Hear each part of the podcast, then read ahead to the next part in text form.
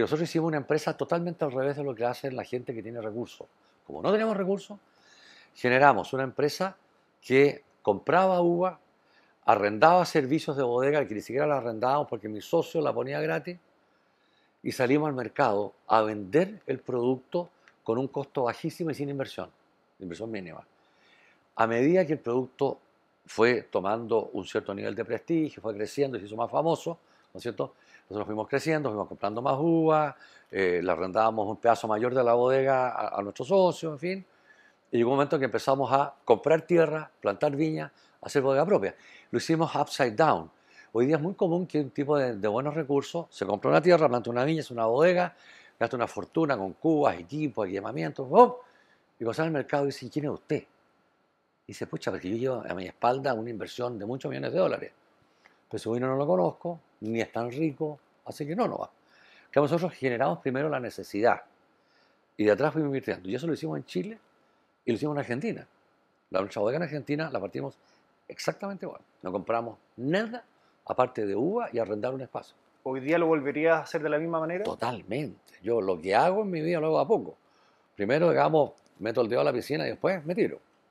Hola, ¿qué tal? Soy François Pousset y te quiero dar la bienvenida una vez más a Emprendedor Chile, mi canal YouTube de emprendimiento. La entrevista que vas a ver hoy día está dentro de mi top 3 de mis entrevistas favoritas. Aurelio Montes es uno de los fundadores de las Viñas Montes. Tiene muchísima experiencia. Es una de las personas que más ha hecho por el vino chileno por lejos en los últimos 30 o 40 años. Por lo tanto, es un honor poder tenerlo en mi canal YouTube yo antes de emprender también trabajé varios años en la industria del vino. Y desde esa época que ya admiraba a Aurelio por todas las cosas que había hecho, por cómo había logrado posicionar su viña como una de las principales viñas de Chile. Por otro lado, mi familia también está conectado con el mundo del vino. Mi papá es enólogo y tiene un proyecto pequeño que se llama Viña Tipame, por lo tanto mi conexión con el vino es muy profunda. De hecho, te voy a dejar por aquí también un link a una entrevista que le hice a mi papá hace mucho tiempo, pero que recién la voy a subir a este canal de YouTube en caso de que la quieras ver. Y también te quiero invitar a que veas otra entrevista que le hice a otro gran personaje del mundo del vino chileno que se llama Eduardo Chadwick de la Viña Razzurich, que de hecho aparece nombrado en alguna parte de esta entrevista y también te la recomendaría muchísimo. Espero que te guste esta entrevista, de ser así, puedes dejarme un me gusta, suscribirte a mi canal, que todas las semanas estoy subiendo entrevistas como esta y te invito también a que visites emprendedorchile.cl, una plataforma de cursos online para emprendedores, que son casi 10.000 los alumnos que están en esta plataforma y ahí podrás aprender de importaciones, cómo crear tu empresa, marketing digital y mucho más. Así que eso es todo y ahora te dejo con la entrevista. Espero que disfrutes. Bienvenido Aurelio, un honor tenerte en mi canal YouTube. Eh, siempre para mí la Viña Montes ha sido un gran referente dentro de las viñas chilenas tú eres uno de los personajes del mundo del vino en Chile que tiene mucha trayectoria, muchas historias y muchos consejos que puedes transmitirle a la gente que quiere emprender hoy día, independiente que sea gente que está interesada en el mundo del vino o no. Así que un honor tenerte aquí presente. Bueno, un millón de gracias y, em, y feliz, feliz de estar acá y poder compartir algunas vivencias, digamos, y algunas experiencias de vida siempre que se pueda ayudar a la gente joven, los emprendedores, la gente que quiera hacer un camino importante, yo feliz de la vida estoy disponible. Y ojalá que sea de utilidad lo que yo pueda contar. Estoy seguro que va a ser de mucha utilidad. Así que correcto. Muchas gracias por tu. Bueno, entiendo que tú eres ingeniero agrónomo de profesión. Sí, para partir, digamos, sí, yo chileno, nacido en Chile, estudié en el St. George, digamos, que es un colegio que en su minuto era totalmente, digamos, de, de, de inglés, todo el mundo hablaba inglés de, los curas de, Notre Dame, de la universidad en, Indiana. Después estudié en la Universidad Católica. Y la verdad es que yo no tenía mayor cercanía al vino ni tradición familiar.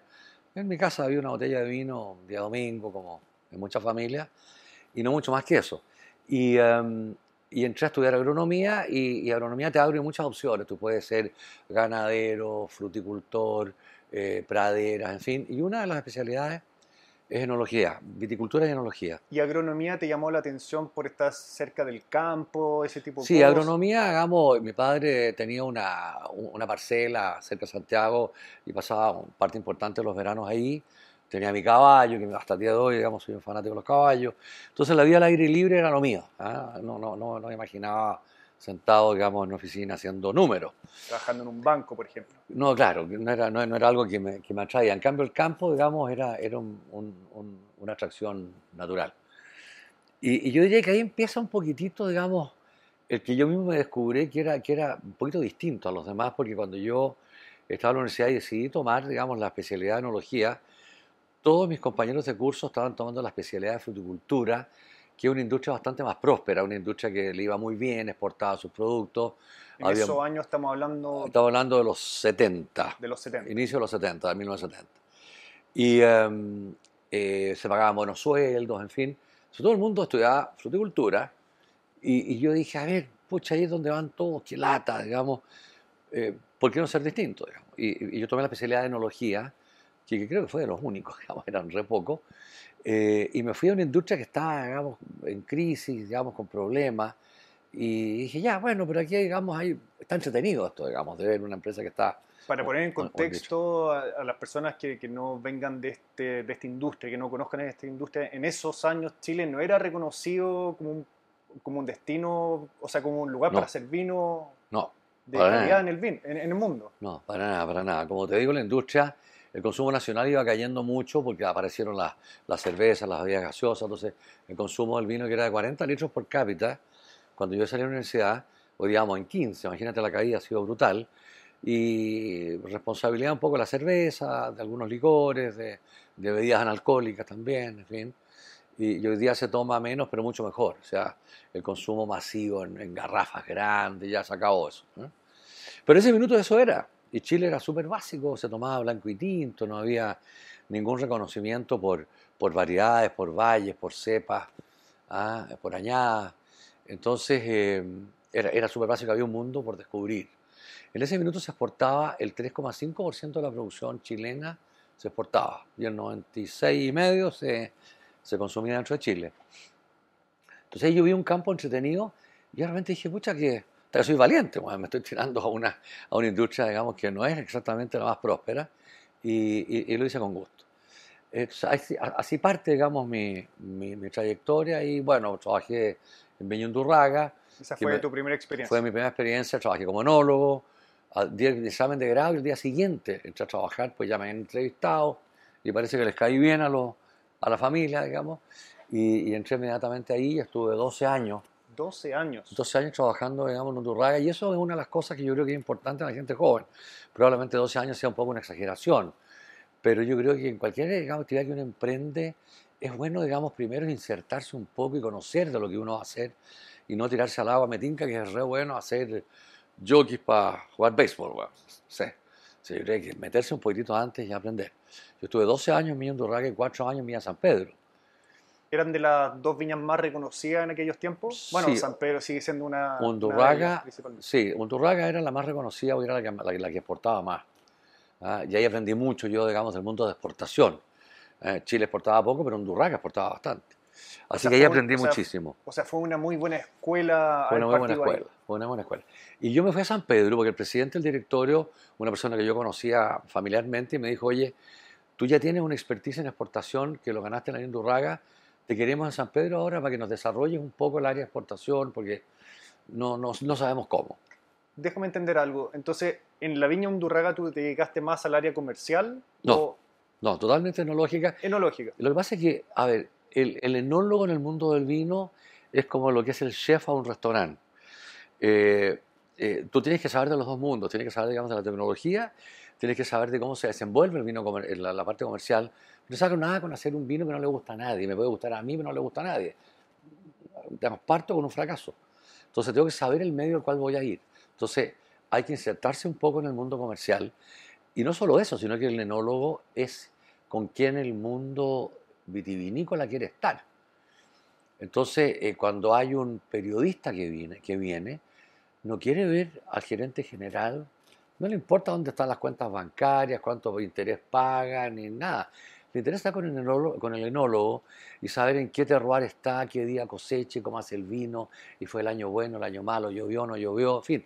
Eso es lo entretenido del vino, ¿no es cierto? Como un chef de restaurante que puede hablar, digamos, de la cocina, los tiempos de cocción, en fin. a nadie le importa quién está en la caja cobrando las, las, boletas. Entonces, eso es, digamos. ¿eh? Así que tuve que, que- que meterme en esos dos mundos. ¿Te tocaba viajar mucho a otros países? con la Mucho. En, en, en Undurraga me tocó viajar bastante, básicamente a Estados Unidos, diría yo, y Latinoamérica, pero ahí aprendí bastante lo que el mundo quería y que Chile no lo estaba haciendo. Chile estaba por un camino solo muy local, había un poco una depresión empresarial, o sea, cuando yo le decía a los empresarios chilenos, oye, ¿por qué no hacemos vinos de calidad? Pero me decían, estás loco, ¿cómo le vas a competir a Francia, Italia, España? Esto es un fracaso anunciado, digamos. No, no, no se querían el cuento. No querían el cuento. A Chile le corresponde hacer vino barato. Ese era el slogan. Y yo me convenció que no, porque Chile tiene condiciones maravillosas de clima, su gente, hay tradición de vino, eh, hay una cultura vitivinícola. Y decía, no, eh, yo, yo no estoy de acuerdo. Si este video te está gustando, entonces regálame un me gusta. Esa es la mejor señal de apoyo que necesito para seguir subiendo videos como estos. Y también, por supuesto, te invito a que te suscribas. Así todas las semanas cuando subo un video nuevo te va a llegar una notificación de la nueva entrevista que subí. O sea, tú en tu experiencia con Undurraga ya te diste cuenta que Chile tenía un potencial de estar en los primeros lugares a nivel mundial. Total. Y Undurraga hacía un poco eso, tímidamente. Tratábamos de ir escalando posiciones y preocuparnos mucho de los vinos de alta gama y menos de los vinos baratos. Pero el mercado en ese minuto chileno, que era donde vendíamos la mayoría, era netamente de precios, es un mercado commodity, había que vender barato para vender. Cuando subías mucho los precios, te quedaba un grupito chico de fanáticos que te seguían, pero no mucho más. ¿eh? ¿Y en esa época habían más enólogos como tú que también creían en este potencial de Chile? ¿O, tú, o, o pensaban que tú prácticamente eras como el loco que creía que Chile podía hacer más y nadie más lo Éramos pensaba? súper poco, era de la Universidad de Chile, uno que me acuerde, Pablo Morandé, que es un tipo que ha sido muy destacado, y de la Católica un par de, de enólogos que me siguieron porque eh, iban cursos más atrás que yo. Éramos cuatro, cinco, los enólogos que creíamos un poquitito en esto, eh, y no más que eso, y el resto se dedicaba, digamos, a lo que las viñas hacían, que era un vino básicamente barato, masivo, de mucho volumen, ¿no es cierto? Que no era exactamente lo que, lo que queríamos. ¿eh? Así que así se desarrolló mi vida entre universidad, Undurraga, primer periodo, San Pedro, segundo, San Pedro, que, que una viña más de volumen, más masiva. Conocí un poco el área del volumen, de la cosa, del commodity barato. Y fue re bueno conocer los dos mundos. ¿eh? Eso, eso fue re importante. Así que, mm, y lo que ocurrió son esos golpes de la vida que también es bueno, digamos, que tus seguidores eh, sepan que, que uno no puede programar la vida de antemano. Si uno dice, ¿qué lo hacer yo? Voy a ser un profesional de tal tipo, voy a trabajar aquí, voy a ganar tanto, me voy a, a jubilar. No se da. La vida te lleva a la mano por los caminos más increíbles que tú puedas imaginarte. Y resulta que cuando yo llevaba cuatro años en la viña, yo tenía 39 años, casado con cinco hijos a esa altura, yo tuve hijos muy joven, y, y me echaron de la viña, perdí la pega, quedé jobless, sin pega.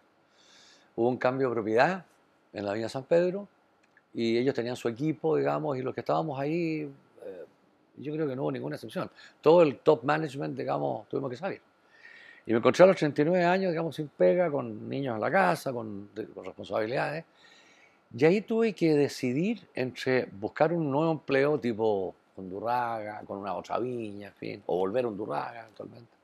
Y me fui muy bien, podría haber vuelto a lo mejor a Hondurraga. O emprender un poco el sueño que, que, que yo siempre tuve, digamos, aquí se pueden hacer vinos de calidad, digamos, y una locura no intentarlo. Y, ¿Tú, y- tú anteriormente habías tenido la idea de emprender en algún minuto de tu vida? No, no. Eh, a uno se le cruza siempre, digamos, ¿cómo podría ser yo un vinito? Me compro un pedacito de tierra, planto unas viñitas y me hago uno- un par de botellas. Probablemente una cosa así se me ocurrió. Pero yo, yo lo pasé muy bien en Undurraga, hasta el día de hoy soy muy amigo, Claro. ¿no es cierto? Yo soy director de la nueva empresa que tiene en Undurraga hoy día. O sea, yo soy muy cercano a ellos, pero todo lo pasé bien. Yo no, no, no sentía la necesidad de, mm, de- de ir a buscar otro, otro horizonte. Estaba en, un- en el comfort zone, digamos. ¿eh? Estaba una buena pega, me querían mucho los dueños, tenía un sueldo bastante bueno. Entonces, ¿para qué? ¿Para ¿Cómo? qué? ¿Para qué Claro. emprender? Claro, yo creo que es importante que te empujen a la piscina helada para aprender a nadar. Si no te empujan nunca, nunca vas a aprender a nadar. Y a mí en San Pedro me empujaron.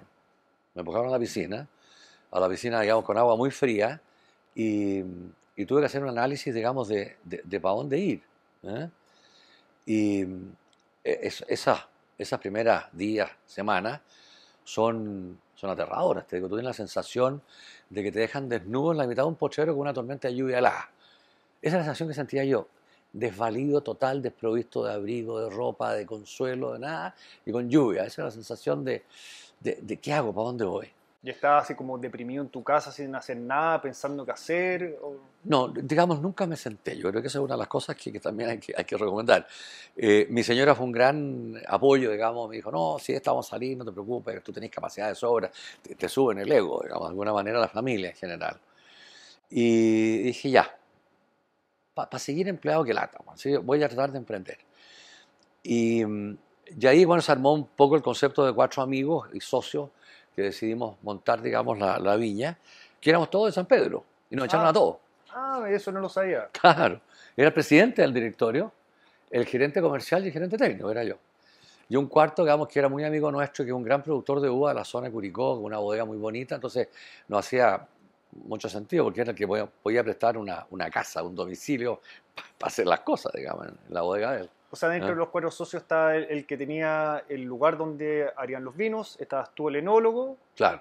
Aquí, digamos, hicimos, y es el inicio, digamos, también yo creo que es muy bueno para los seguidores de tu canal, de una de las pilares y razones del éxito de Monte, parte en la constitución de la sociedad.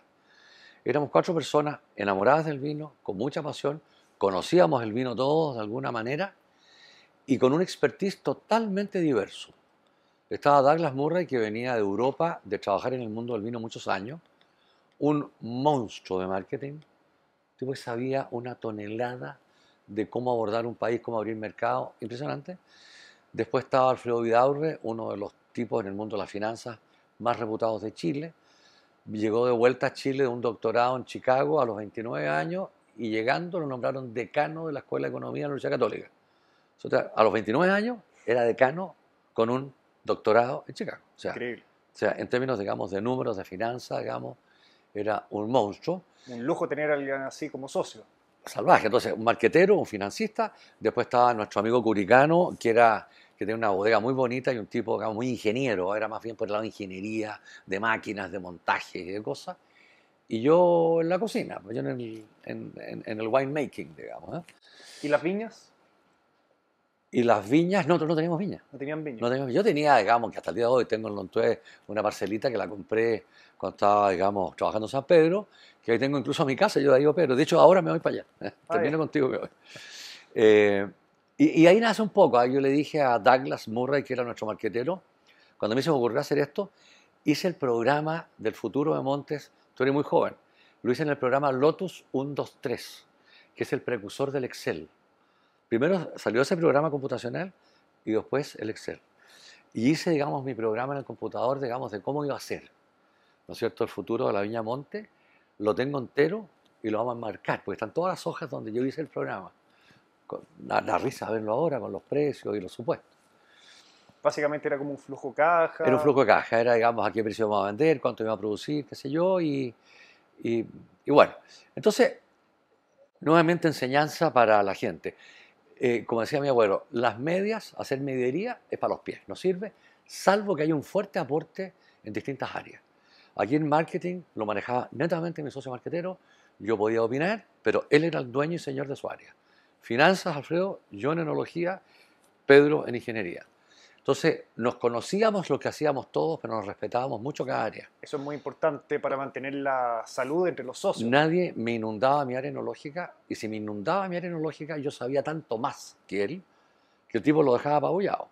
Y si yo entraba al área de marketing, a una crítica, el tipo me, me apabullaba con su conocimiento y así en finanzas y en todo. Pero aún así tenían espacios para aportar ideas a las otras áreas. Claro, sin duda. Todas, teníamos- las, todas ten- las decisiones igual sí. las tomaban en, en conjunto. teníamos derecho, digamos, desde luego, nos reuníamos casi todos los días, nos reuníamos muy seguido, ¿no es cierto? Y cada uno contaba un poco cuál era su idea y cada uno daba su opinión, pero el tipo no tenía por qué seguirla. El tipo la escuchaba, si había una buena idea, probablemente la, la- la tomaba. Pero, pero independencia total, digamos, de, qué, de, de cómo hacía los vinos yo, qué plantaba, dónde lo plantaba, eh, a quién le compraba la uva. Me decían, ¿cómo te vamos a discutir a ti? weón?" Sí. Y, es- y eso también fue posible porque en- entre los cuatro confiaban muchos uno del otro. Total. Había mucha confianza me Total. para poder lograr eso. Piensa que está, trabajábamos todos en la San Pedro, menos el ingeniero, que era un proveedor de San Pedro, también, también estaba vinculado. Y, y los cuatro éramos eh, colegas de, de- de- de trabajo eh, nos respetábamos mucho en sus áreas y a los cuatro nos echaron, o a los tres nos echaron y Pedro eh, era un atláteras y, em, y, y- cada uno respetaba mucho lo que hacía el otro. ¿Y quién tomó la iniciativa de decir, oye, ¿por qué no hacemos algo juntos? Yo. Tú. Yo hice el programa, digamos, de un- del Lotus, lo hice yo en mi computador y, yo fui invitándolo uno por uno. Primero invité a Douglas, el marquetero, le gustó el proyecto, me dijo bueno. Después invité, digamos, a Alfredo Vidaurre, que era nuestro comercial, y miró los números y me dijo, mira, súper entretenido como además, además yo voy a conseguir pegar, pues el tipo era un monstruo. Esto como así como un side job, entretenidísimo, me encanta, la idea. Y Pedro Gran, el ingeniero también. Lo convidé una vez a mi casa en el campo, digamos, con la chimenea prendida, puse en el suelo los papeles y de cuatro patas los dos. Dije, mira, esta es la idea, vamos a hacer esto, esto, esto. Entró al tiro. Me gustó ¿Cuánto tiempo pasó desde que te echaron hasta que tuvieron esta primera reunión con todos los socios? Seis meses, ocho meses, máximo un año, no me acuerdo bien, pero, Ya, pero, máximo esto. pero durante todos esos meses tú estuviste preparando este proyecto. Sí, total. Total. Nos reuníamos casi todos los días. Teníamos que inventar un nombre de la sociedad, nombre de las etiquetas. eh, teníamos que fijarnos un poco qué tipo de nos íbamos a hacer. Me preguntaban a mí qué harías tú. Yo le diría al marquetero, ¿y qué es lo que más se vende? Y, y el estilo, ya, yo lo conozco. Y el otro decía, ¿y cómo lo vamos a financiar? En fin.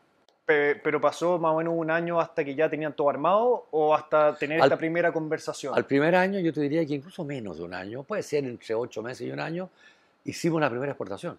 ah, Se, ya. embar- se embarcó el primer contenedor. Pero, pero desde que te echaron hasta tener la primera conversación, ¿fue cosa de días, No, días, días. Te, te diría incluso más.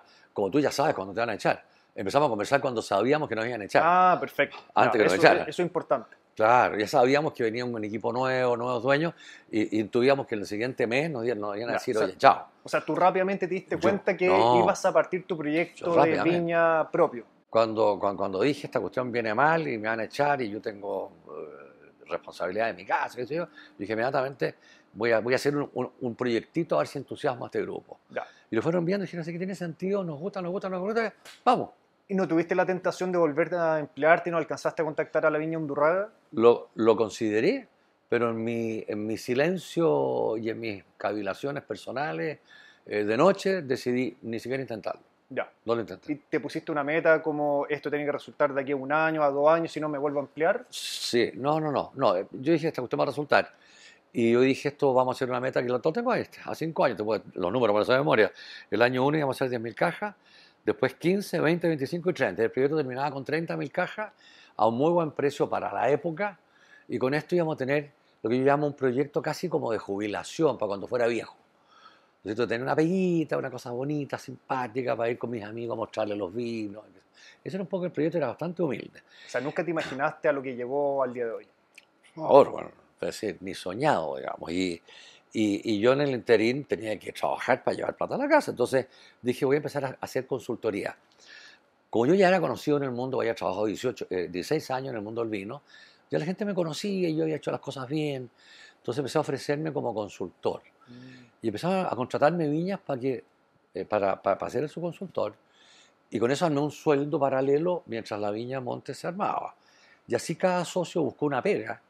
Y todos se emplearon y los ratos libres, los weekends o qué sé yo, los viajes los aprovechábamos para ir en paralelo formando la Viña Monte. Perfecto. Una vez que partió la Viña Monte, que partió muy rápido, y el año uno trabajamos, alcanzamos a trabajar medio año, partimos tarde y cumplimos la meta del año uno, en medio año. Dijimos, pucha, nos fue re bien, vendimos 10.000 cajas habiendo trabajado medio año solamente en el proyecto. El año 2 eran 15.000 cajas, hicimos 30. Entonces el año 2 dijimos, aquí hay música en el aire. Y ahí se me facilitó mucho la vida, porque ya al segundo año se empezó a hablar de esta viña con cuatro locos soñadores que le estaba resultando. Se empezaron a llamar a mí para que yo fuera el consultor de otras viñas. Mm, o sea, te abrió más puertas. Me abrió puertas totalmente y yo tuve que restringirme. Llegó un momento que yo estaba asesorando, no sé, 20 viñas, digamos. Y yo no paraba, trabajaba día y noche, digamos, y entre medio con la viña Montes creciendo. Entonces eso me permitió tranquilizarme en, en mi economía personal y familiar. Por el contrario, empecé a ganar mucho más que cuando estaba empleado, digamos, empecé a ganar mucho más como consultor. A, a los dos, dos años de estar. A los dos años. Sí, el primer año fue duro. Segundo año ya nada, y el tercer y cuarto año tuve que empezar a rechazar pega, porque venía mucho. ¿eh? Tengo un par de preguntas antes de seguir avanzando que son muy relevantes. ¿El, el nombre Montes fue desde un comienzo?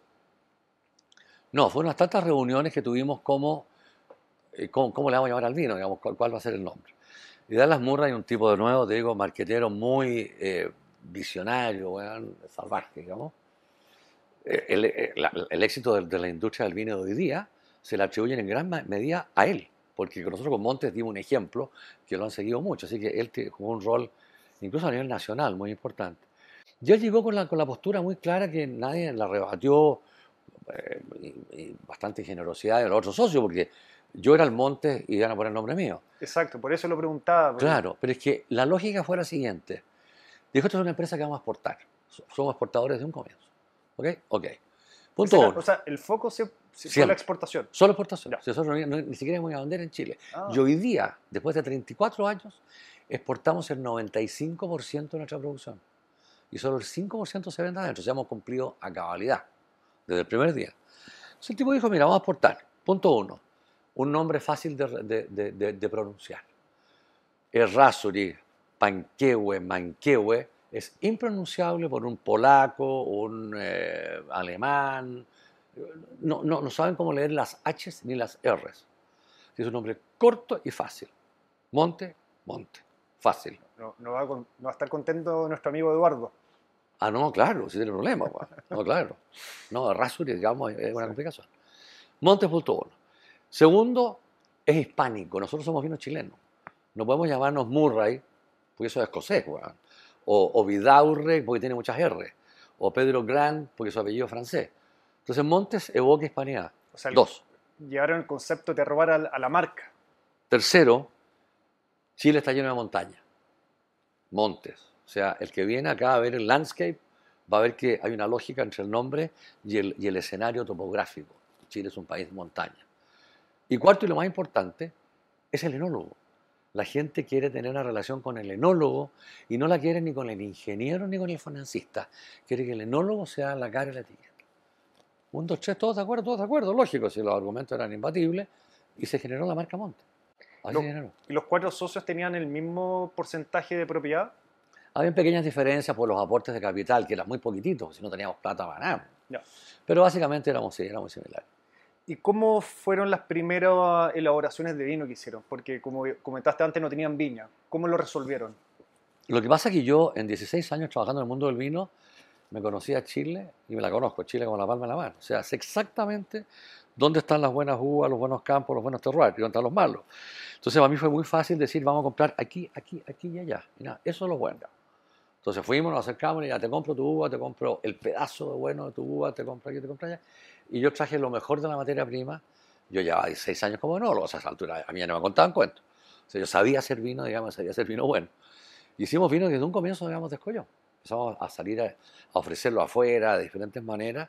Y cuando lo probaron dijeron, chuta máquina, qué interesante el vino. Primera vez que veo un vino chileno de esta característica. Y todo esto lo hicieron en esta bodega de Curicó de uno de los socios. En la bodega de uno de los socios. Él ya tenía el equipamiento, la, las Todo. uvas. Ah, por, eso, por eso que nos interesaba, porque ah, él-. Él era un viticultor ya reconocido en Curicó y él era mi principal proveedor de materia prima cuando yo era el gerente de San Pedro. Ah, entiendo. Él me proveía, entonces nos hicimos amigos, él como proveedor y yo como comprador.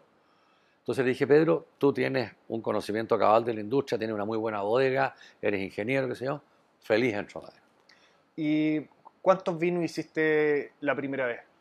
No, era básicamente un buen Cabernet y un buen Sauvignon. Eh, a corto andar vimos que había que ampliarse y salimos, digamos, con un Merlot y con un Chardonnay, ¿no es cierto? Teníamos un vino base para darte valores del precio de hoy. El vino nuestro era un vino de, de 8 mil pesos en el Jumbo, digamos. ¿eh? Y nos dimos cuenta, no, pues esto no es lo que queremos, queremos una cosa mejor. Y generamos el Monte Alfa, que es un vino de 15 mil pesos en el Jumbo.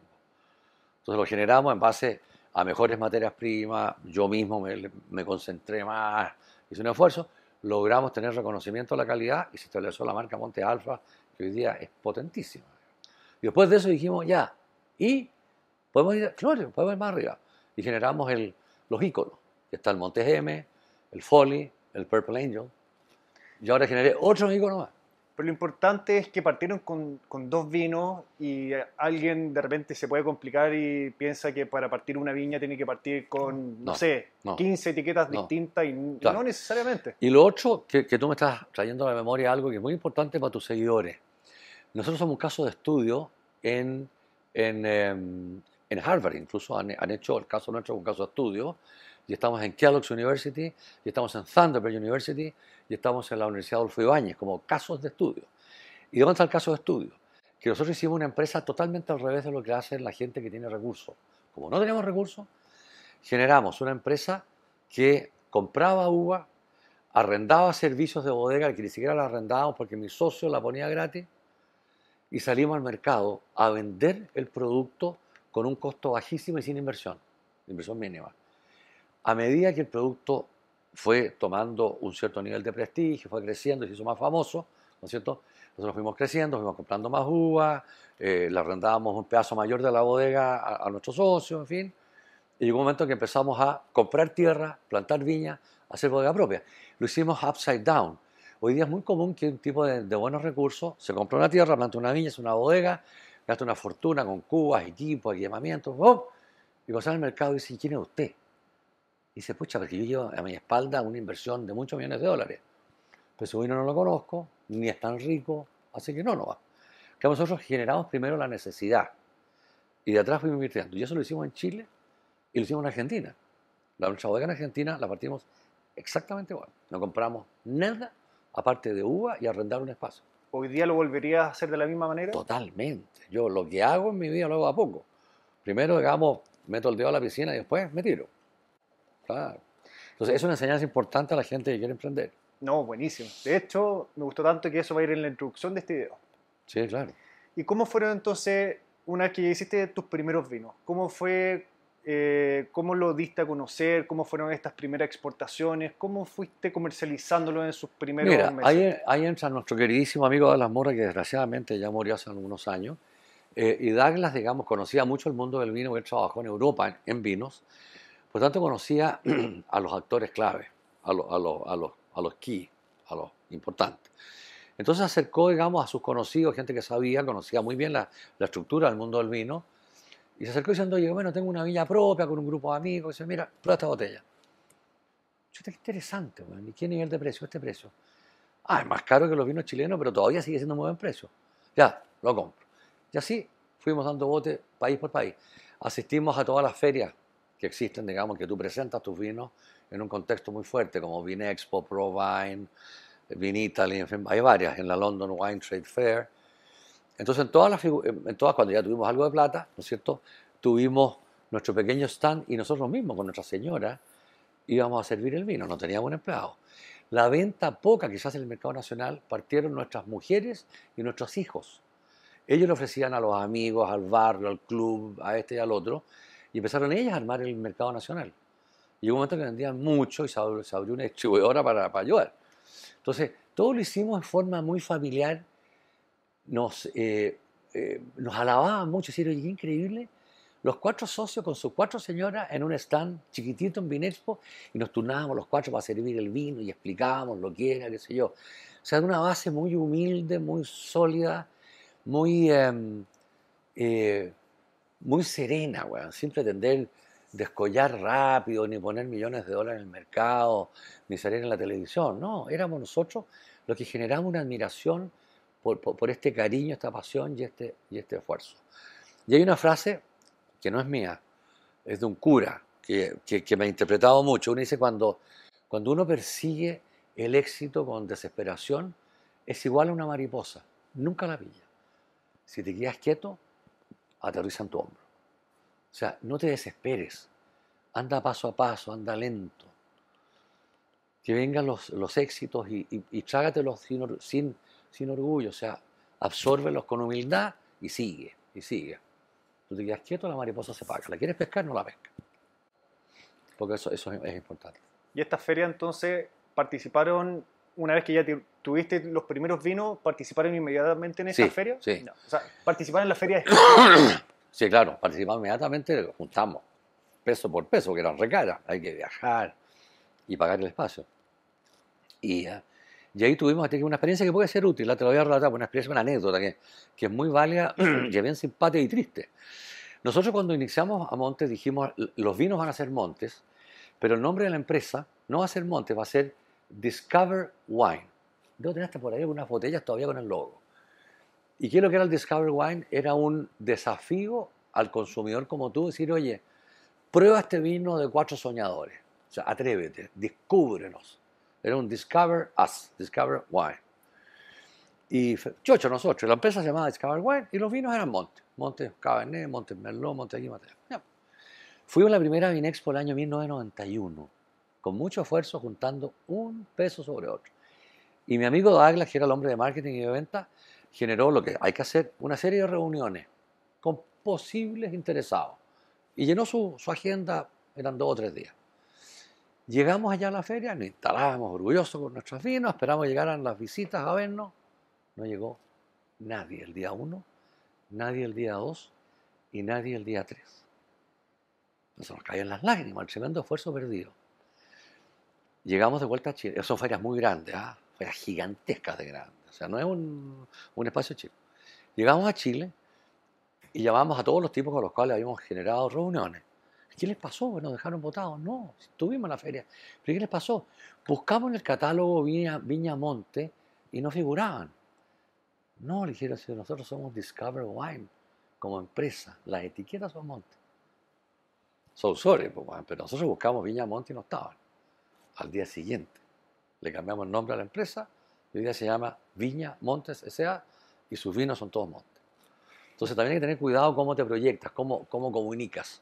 Comunicamos mal y nos pegamos un guatazo súper grande, digamos, en la primera feria. Y ahí lo corregimos. Y era muy difícil convencer a la gente de comprar un vino chileno en esa época, porque, bueno, Sí, era sí. una época súper compleja, política y social en Chile. Por lo Era tanto, difícil. Era difícil porque nadie sabía que Chile producía vino. Nadie se imaginaba. Lo poco que sabían era que era vino baratito, así como para un día martes nublado. Pero nadie creía en Chile. para nada. Entonces, eh, sí, era difícil vender. Era difícil vender. Y se sumaba al tema político, digamos. ¿eh? Nosotros partimos cuando estaba terminando la dictadura de, de- de Pinochet. Por lo tanto, sufrimos un periodo corto, porque el año 90, digamos, ya eh, cambiamos de democracia y se nos abrió el mundo. O sea, cuando estábamos nosotros recién en despegue, además se nos abrió el mundo y con tratados de libre comercio, con todo. O sea, además, la vuelta a la democracia a Chile y con su sistema, digamos, de, de tratados de libre comercio fue, fue un empuje muy positivo en, en nuestro emprendimiento. O sea, fue muy bueno el timing. Muy buen timing. Ya. Mira, como yo digo, nosotros vimos la ola para surfearla, nos subimos, a, fuimos los únicos que nos subimos a la ola, la tabla, y surfeamos la ola completa hasta la playa. Los que se subieron con la ola reventada ya nos, no, no, surfearon, no surfearon bien, ni tan bonito. Nosotros vimos la ola, no había nadie, nos subimos y hemos surfeado la, isla, la ola todo el periodo de bonanza hasta el día de hoy. Y ya con una imagen ya construida a esta altura. ¿En algún minuto viste que esto podía no resultar? Sí, tuvimos algunos pasajes duros, sí. Lo que pasa es que la- la- el crecimiento, ojo que el crecimiento también mata. Pues nosotros no, no éramos personas de fortuna, ni mucho menos, y empezamos a crecer muy rápido, y, la ambición nos llevó a ir más rápido de lo que los pies nos daban. Y entramos en un proceso de endeudamiento bancario muy alto para poder cumplir con la demanda que teníamos. Pero nosotros no éramos capaces, digamos, de pagar los niveles de intereses, digamos, y de capital a los bancos, porque éramos todavía chicos. ¿eh? Y ahí tuvimos que hipotecar, y literalmente hipotecamos todos, nuestras casas, nuestros autos, todo. O sea, si, si quebraba la empresa perdíamos las casas, perdíamos todo nuestro patrimonio. Y ahí tuvimos que hacer una cosa que nos dolió mucho, pero que nos salvó, que tuvimos que abrirnos a un aumento capital. Y llegaron los inversionistas eh, externos a nosotros, chilenos, que nos compraron el 10% de las acciones a un buen valor que nos permitió salir del paso y ellos vendieron después. No te dar el nombre, digamos, de los inversionistas, pero ellos compraron el 10% en 500 mil dólares. eh, ya no me acuerdo, ha sido el año 95, por ahí. Estuvieron cinco años con nosotros, por ley no podrían estar más de cinco años, y al quinto año vendieron el mismo 10% en 10 millones de dólares. Entonces hicieron un gran negocio, pero nos obligaron a abrirnos a un quinto socio, que era una inversión, un grupo inversionista. Y con eso salvamos y aprendimos que había que ir más lento. Eso fueron aprendizajes. Y, mm, y de ahí en adelante fuimos un poquito más paulatinos, con crecimientos sólidos, pero no en el desboque que íbamos, íbamos a una velocidad irracionalmente fuerte. Y así como algo concreto, ¿qué, qué decisión económica tomaron que fue la que les jugó la mala pasada posteriormente?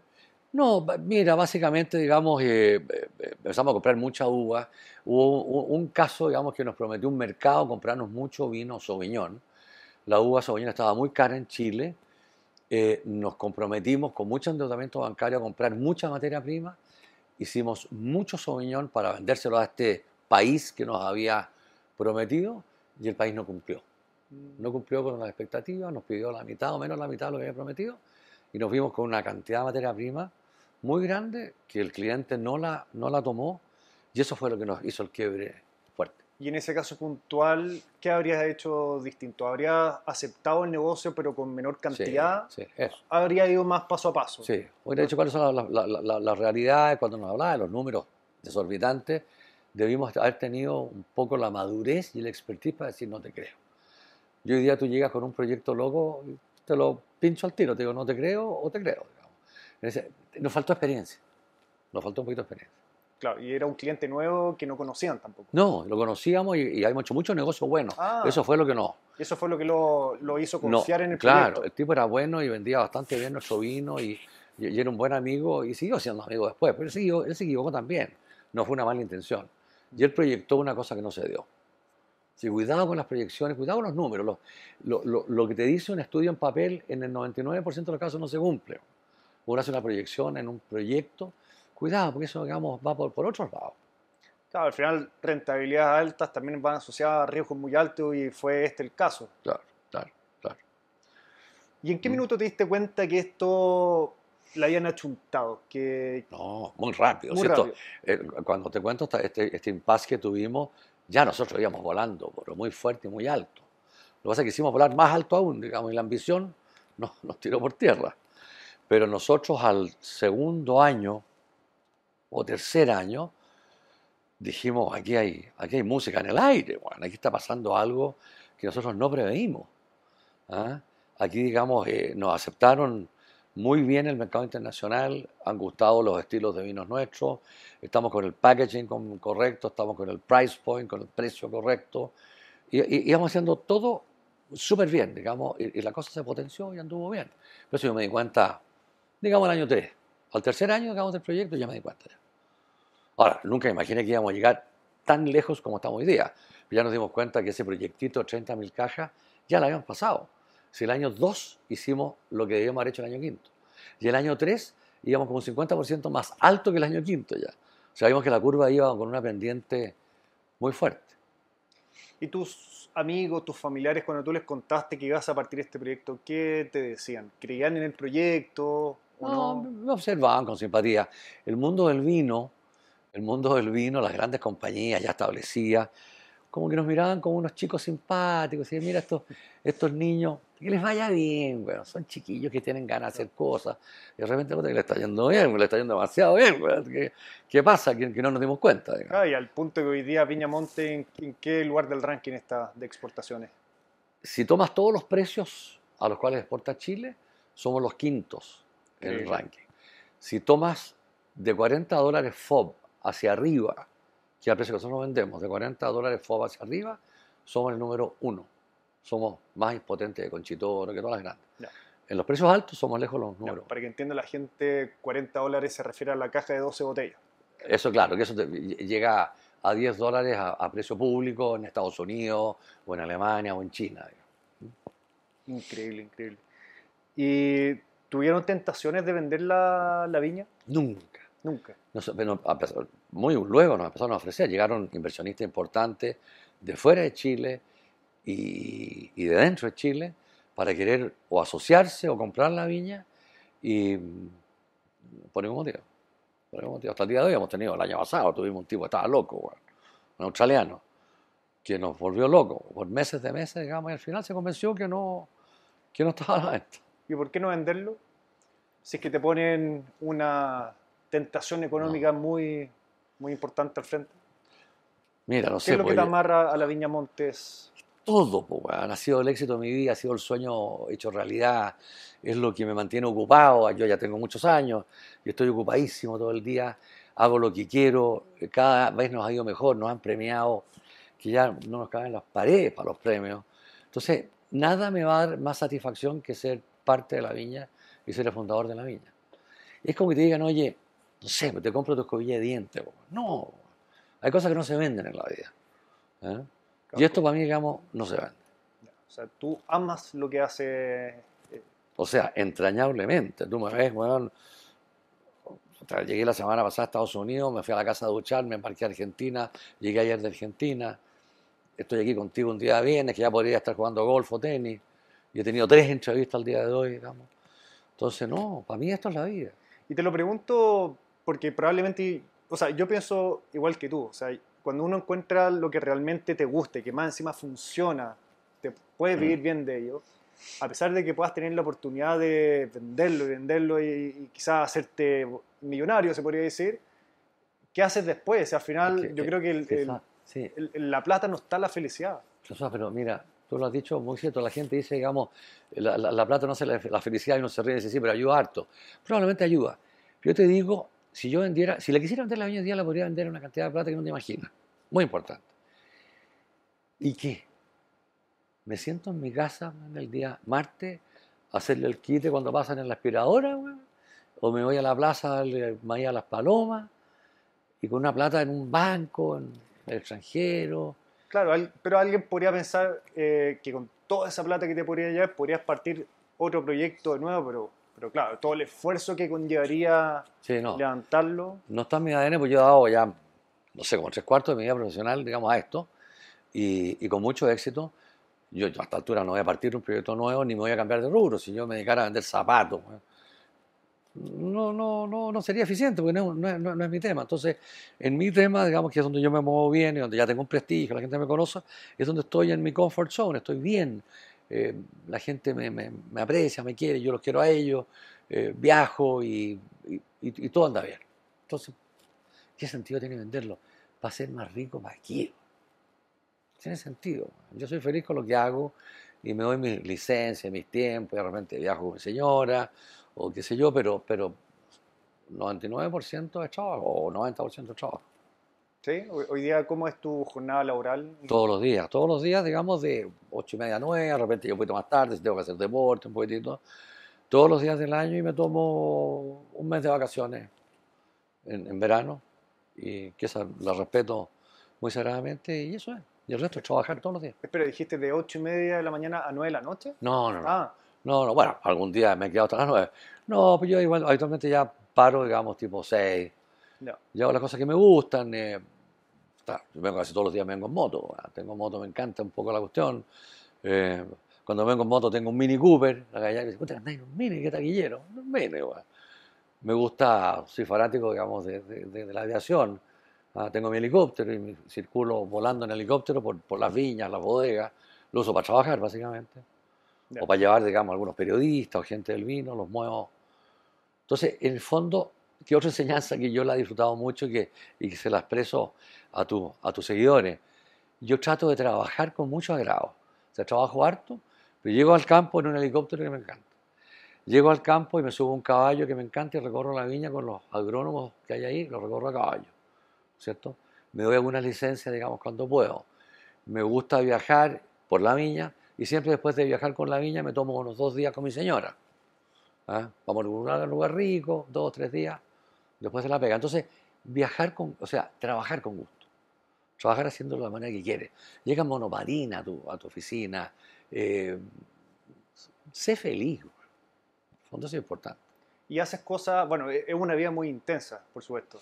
¿Haces algunas cosas, tienes algunos rituales o relacionados con la comida, con, con deporte quizás, cosas que te hacen, que te ayudan a rendir Yo de la sido, mejor manera? no, yo he sido re deportista toda mi vida ¿eh? y ahora no es mucho tiempo que tengo, trato de jugar golf, que es lo que ya está a edad, lo que habitualmente uno hace. Y juego casi todos los, los fines de semana, salvo cuando estoy viajando. Y bueno, ahí tengo un grupo importante de amigos y que disfrutamos de lo mismo. Rituales de comida, trato de, de cuidarme un poco. Ahora soy goloso, entonces no, no soy flaco, tampoco soy muy gordo, pero ahí estoy. Y aparte, estar en el mundo del vino es difícil porque te invitan a comidas, tienes que degustar mucho. los vinos y al final Mucho. Sí, eso, es, eso, es, un, difícil evadir eso. eso es un happy problem. Un happy problem. sí. Sí, eso es. Y, de, y de todas las cosas que te toca hacer en la viña, ¿cuál es la que más te gusta hacer? ¿Cuál es la que menos te gusta hacer? A ver, mi área es el área técnica básicamente y por, eh, por defecto he tenido que caer un poco en, el, en ser la cara. Yo no me dedico a vender ni negocio los precios con un determinado cliente, pero yo soy la cara en la viña. Yo circulo, digamos, por el mundo y la gente me identifica. Detrás de la etiqueta hay una cara y esa cara soy yo.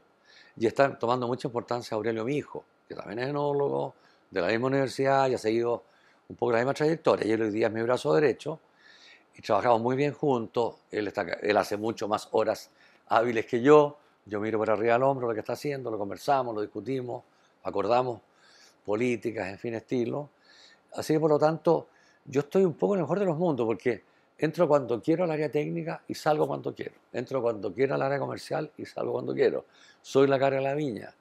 Entonces, estoy en una zona de confort muy, muy, muy grande. Lo que a mí me gusta es lo técnico, estar en el campo, digamos, recorrer las viñas, hacer los vinos, probar, ven que resultó esto, esto no tanto, pam, pam, Todo, todo, lo que el mundo técnico te trae, que, es súper motivador. Eh, quizás lo que, lo que me gusta menos es entrar al mundo comercial, ¿eh? de la proyección, este otro año, el precio, la venta, las cajas, este país, tanto, este es un área, digamos, que la encuentro muy poco agarrable, digamos. ¿eh? Son puros supuestos, los planes maestros, en fin. Entonces, esa área, digamos, yo estoy presente, escucho, opino, pero no es exactamente lo que más me motiva. ¿Mm? Y si tuvieras que resumir como las distintas cosas que han ayudado a, lograr todo este éxito, eh, ¿cuáles serían las principales? las principales yo te diría, digamos, primeramente un equipo, eh, un, un, grupo de socios o, o, tus colaboradores, porque hay algunos que pueden emprender solo, que el grupo de colaboradores sea, como digo yo, como un puzzle, que las piezas cuadren perfectamente bien entre ellas. En el caso nuestro fue una sociedad la que partió, de cuatro amigos y todos con mucha expertise y mucha dedicación. Y, y, este puzzle cuadró perfecto. Eran cuatro piezas que hacían un todo súper armónico. Y eso fue la partida. Una... Salimos, despegamos de una plataforma muy sólida. Segundo, trabajar. O sea, te digo una cosa, aquí las cosas no se hacen con varitas mágicas, eh, quedándose en la casa, digamos, oyendo al fútbol eh, un día martes de trabajo, qué sé yo. Aquí se trabaja y se trabaja duro. O sea, eso, digamos, te, te va dando pasos, pasos de avance, importante. Y que cada persona de este puzzle haga las cosas adecuadas. En el caso de mi socio marquetero, que éramos los dos, los pilares fundamentales de esto, él sabía exactamente dónde ir y qué hacer, a dónde iba. Yo lo secundaba, yo decía, ok, a, tu requerimiento yo sé qué tipo de vino a esa gente le gusta. Yo sé exactamente qué hacer para que tu proyecto sea exitoso aquí y distinto allá y aquí y allá. Entonces, tomar decisiones adecuadas, trabajar duro y tener eh, una, una sociedad o una empresa en que se potencien todos y no se sobrepongan yo vivo mucho en la gente joven y yo mismo lo hice cuando estaba en la universidad. Uno, los débiles tienden a, unirse. De repente con un amigo, oye, ¿qué hacemos? Ya, vendamos empanadas los domingos. Y los dos éramos agrónomos que vendíamos empanadas y terminábamos peleados, porque no, no, no, no, sumábamos mucho, éramos, hacíamos lo mismo. Si hubiera tenido un economista que negociaba las empanadas y yo las vendía, a lo mejor hubieran andado mucho mejor. Entonces, de repente, los débiles se tienden a unir para, para arrancarse de la debilidad y lo que hacen es potenciar aún más la debilidad. Yo digo, si tú, si tú te asocias alguna vez, te que con alguien que te aporte. Si no, te estás metiendo en un zapato chino. O sea, sí o sí hay que buscar gente... Que se sume a tu, a tu, causa. Y que te tire hacia arriba y no hacia abajo. Y que aporte un algo distinto. Si hace ropa, tiene que haber un diseñador, tiene que haber alguien que ponga la plata, tiene que haber un tipo que sea capaz de, digamos, de entrar al mundo de la moda, si los tres juntos te hacen. Entonces, si hay tres diseñadores, terminan la puñete. ¿Ah? O tres financistas, vamos, los tipos se, pelean por los pesos y a quién le vendemos. No sé cómo vender. Hay que uno que sepa vender, sepa diseñar y sepa financiar. Fundamental. La última pregunta, Aurelio, porque sé que tienes que viajar al campo. ¿Cómo, ¿Cómo, ves el escenario vitivinícola mundial actual, principalmente para Chile? Súper estable, yo diría que hemos llegado a unas suertes de equilibrio el mundo produce la misma cantidad que el mundo consume. O sea, no hay una, no hay una demanda insatisfecha de vino en el mundo. Por lo tanto, lo que se puede hacer es, en base a educación, ¿no es cierto? Educar a la gente que aprenda a tomar mejor vino, en más ocasiones, con comida, incorporar a la gente joven, que todavía están en la piscola, en la cerveza, en fin. Y, en cada país tienen su, forma, digamos, de, vivir la juventud. Y, y, hay un grupo importante que debemos cautivar con vinos entretenidos, novedosos, interesantes, que te permitan hacerte, hacer crecer un poco la industria global. Y a Chile le pasa lo mismo. Yo soy presidente de la Asociación de Vinos de Chile y, yo veo que los crecimientos son de un 2%, al año siguiente caemos un 1%, después crecemos un 3%. Entonces tú ves una curva bastante plana. ¿ah? No se ve una curva, digamos, con un, con un movimiento muy, muy activo. Por eso estamos generando, ¿no es cierto?, eh, muchas cosas entretenidas para que la gente vaya más al vino y tener un, un crecimiento. Pero no va a ser falta, no, no va a ser fácil crecer. ¿Y, qué le, y con esta terminamos. ¿Qué le recomendarías a alguien que quiere emprender en el mundo del vino eh, en los tiempos actuales? ¿Cuál bueno, sería como ese gran consejo? A ver, te partía cuidado porque hoy día emprender en el mundo del vino es subirse a la ola cuando ya llegó a la playa. Ya es poca ola que queda por surfear. Queda un poco, queda un poco, digamos, en cosas novedosas, en cosas atrevidas, si tú quieres, no la cosa clásica que, hace, que hacemos nosotros, que hace la viña eh, de Eduardo Chadwick o qué sé yo, Conchitor o cualquiera. Yo creo que hay, que hay que ser innovador. Nosotros somos muy innovadores a pesar de que somos una empresa que ya de cierto tamaño. Yo planteé una viña en Chiloé. Tengo una viña en Chiloé en este minuto. Digamos, en un proceso de, estudio todavía, a partir del año 2017. Hemos sido los primeros en plantar en Napalta, en Marchivo, en Zapallar. Hemos sido muy innovadores, o sea, innovar. Pero distinto es fundamental innovar en todo sentido, puede ser en, en, en el tipo de vinificación, en la, en la variedad de uva a utilizar, en, en, los terroirs a utilizar, en el marketing. O sea, hay... Hasta en venta, hoy día digamos el e-commerce, digamos, es un claro. canal nuevo, eh, generar ofertas entretenidas. Yo sé que hay unos emprendimientos de, de gente que, que, tiene una especie de club de vino que manda una cajita con seis botellas todos los meses a los socios del club para que prueben distintas cosas. En fin, educar y buscar formas entretenidas de en el aspecto técnico, en el aspecto comercial, en el aspecto marketing. Entonces, en todas las áreas hay que ser diverso, hay que trabajar mucho, hay que trabajar con pasión, darle tiempo. La mariposa espera que se, que se pare aquí. ¿Ah? No la persigas porque no la vas a pillar. Entonces, con calma. Muchas gracias, Aurelio. Espectacular. Bien. Saqué una foto. Bueno, eso es todo. Espero que te haya gustado la entrevista. Nuevamente te recuerdo ponerle un me gusta si es que te gustó, suscribirte a mi canal y por último también invitarte a que comentes en este video qué fue lo que más te gustó de la entrevista.